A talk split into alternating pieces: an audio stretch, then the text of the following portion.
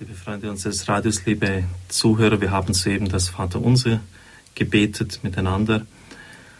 Der Papst legt es aus in seinem Jesusbuch Vater unser, so schreibt er, der du bist im Himmel. Mit diesen Worten versetzen wir den Vater Gott nicht auf irgendein fernes Gestirn, sondern wir sagen aus, dass wir, die wir verschiedene irdische Väter haben, doch alle von einem einzigen Vater kommen. Er ist das Maß aller Vaterschaft und ihr Ursprung. Im Epheserbrief heißt es, ich beuge meine Knie vor dem Vater, von dem alle Vaterschaft im Himmel und auf Erden stammt. Wir hören im Hintergrund auch das Wort des Herrn. Niemand kann auf Erden, niemand auf Erden ist euer Vater, denn nur einer ist euer Vater, der im Himmel. Und ich ergänze noch den Johannesprolog. Die Kinder Gottes sind nicht aus dem Willen des Fleisches, nicht aus dem Blut, aus irdischem Begehren gezeugt, geboren, sondern letztlich vom ja, von Gott selber. Diese Vaterschaft Gottes ist wirklicher als die menschliche Vaterschaft, weil wir im letzten unser Sein von ihm haben. Er hat uns ewig gedacht und gewollt. Er schenkt uns das wirkliche, das ewige Vaterhaus. Ein Begriff, den der Papst auch beim Requiem von Johannes Paul II. immer wieder aufgegriffen hat, als er sagte, dass Johannes Paul II. in den Wohnungen des himmlischen Vaters sei. Wenn irdische Vaterschaft trennt, so eint die himmlische. Himmel bedeutet also jene andere Höhe Gottes, aus der wir alle kommen und auf die wir alle zugehen sollen. Die Vaterschaft in den Himmeln, Himmel ist übrigens in Mehrzahl, formuliert in Entheus Euroneus heißt es in den Himmeln, verweist auf jenes größere Wir, das alle Grenzen überschreitet, alle Mauern niederbricht und Frieden schafft. Geheiligt werde dein Name. Das erinnert natürlich an das zweite Gebot des Dekalogs, dass wir den Namen Gottes nicht verunehren sollen. Aber was ist gemeint mit dem Namen Gottes? Ein Bild steht vor uns auf, schreibt der Papst, nämlich die Begegnung, die Mose am brennenden Dornbusch mit Gott hat. Zunächst treibt ihn Neugier, dieses geheimnisvolle Geschehen aus der Nähe zu betrachten. Ein Dornbusch, der brennt und doch nicht verbrennt. Und dann kommt eine der wichtigsten Gottesbegegnungen des alten Bundes, ich bin der Gott deiner Väter, der Gott Abrahams, der Gott Isaaks und der Gott Jakobs. Dieser Gott schickt ihn zurück nach Ägypten mit dem Auftrag, die Israeliten aus dem Sklavenhaus herauszuholen. Übrigens haben Exerzitien auch dort immer ihren Anhaltspunkt. Mose macht eine Gotteserfahrung, man kann Exerzitien machen, um dort eine Gotteserfahrung zu machen, zumindest sie zu erbitten.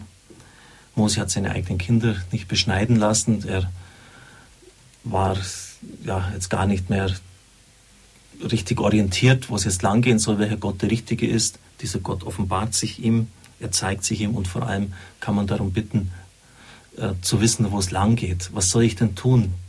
Was will denn Gott von mir? Und er erhält einen Auftrag, eine Sendung, mach das und das. Geh hin, hol die Israeliten heraus. Also er bekommt Sicherheit im eigenen Glauben. Er äh, bekommt eine Sendung und er darf Gott erleben. In der damaligen Welt gab es viele Götter, deshalb fragt Mose nach dem Namen, damit er ihn dann auch ausweisen kann. Die Idee des Gottesnamens ja, gehört zunächst einer polytheistischen Welt an und deshalb braucht es den Namen. Der Gott, der Mose ruft, ist nicht irgendeiner der Götter, er ist wirklich Gott im eigentlichen und wahren Sinn. Und es gibt Götter nicht im Mehrzahl, sagt der Papst im letzten, sondern es gibt nur den einen. Vom Wesen her ist Gott nur einer. Er kann deshalb nicht in die Götzenwelt von damals eintreten und nicht irgendeinen Namen unter den anderen haben. Aber die Antwort Gottes, schreibt er, ist zugleich Verweigerung und Zusage. Er sagt von sich einfach, ich bin, der ich bin. So heißt das Wort Yahweh übersetzt, ich bin, der ich bin. Er ist schlechthin. Diese Zusage ist Name und Nichtname zugleich.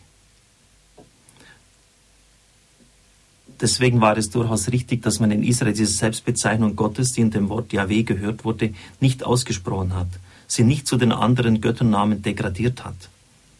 Und es war nicht richtig, so der Papst ausdrücklich mit seiner Kritik, dass man in den neuen Übersetzungen der Bibel diesen für Israel immer geheimnisvollen und unaussprechbaren Namen wie irgendeinen Namen schreibt. Meistens wird er übersetzt mit Herr und so das Geheimnis Gottes, von dem es weder Bilder noch aussprechbare Namen gibt, ins Gewöhnliche einer allgemeinen Religionsgeschichte herabgezogen hat. Eine deutliche, saftige Kritik, die der Papst hier äußert.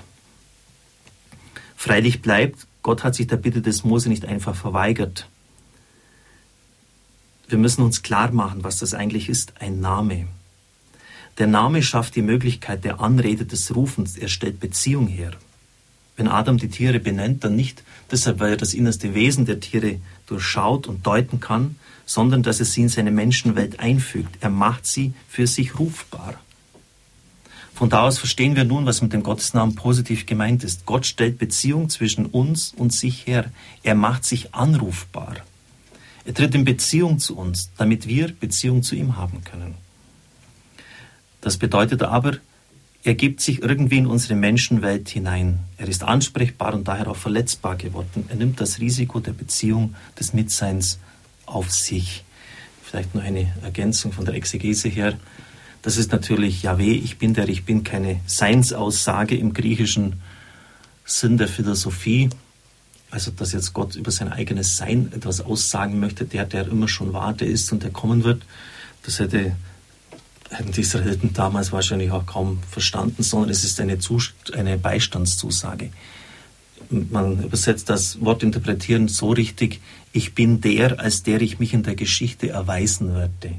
Ich bin der mitseiende Gott, der, der euch nicht allein lässt. Es ist also eine programmatische Ansage, dass Gott mit den Israeliten mitgehen wird und als der, der in der Geschichte mächtig handeln wird. Das ist mit dem Gottesnamen Yahweh gemeint.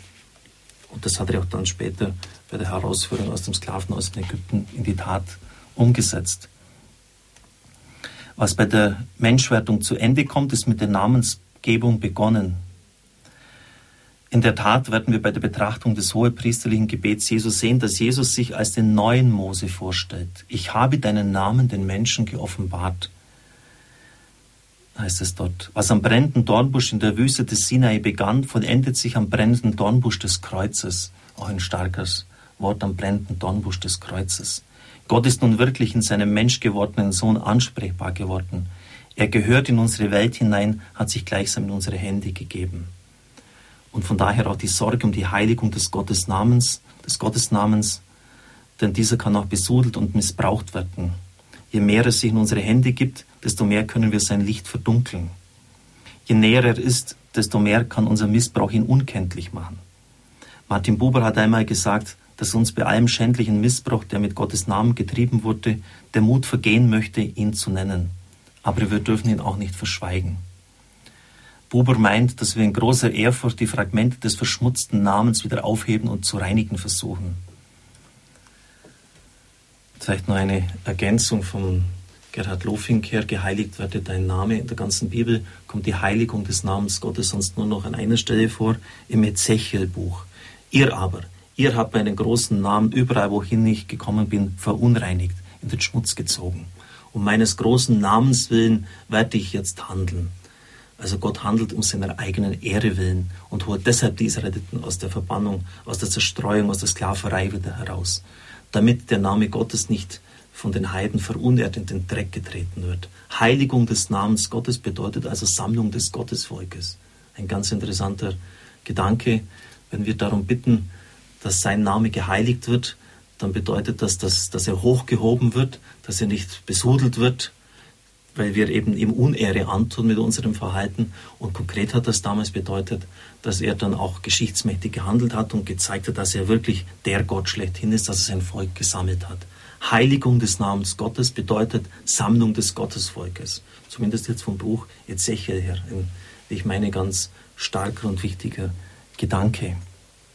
Ich glaube mir immer wieder so diese Einstreuungen zu geben, denn der Papst schreibt ja selber, dass er hier keine vollständige Exegese des Vaterunsers bringen kann. Er deutet nur manches an, aber mit der Heiligung des Namens Gottes verbindet sich eben auch diese Stelle aus dem Buch Ezechiel. Also es meint es gar nicht so sehr das, das Fluchen, dass man dort den Namen Gottes jetzt verunehrt, sondern es meint eine Offenbarung über das Wesen Gottes und die Sammlung des Gottesvolkes. Ich darf Ihnen den Segen spenden. Es segne und behüte Sie der mächtige und gütige Gott, der Vater, der Sohn und der Heilige Geist. Amen. Ich wünsche Ihnen einen gesegneten Tag.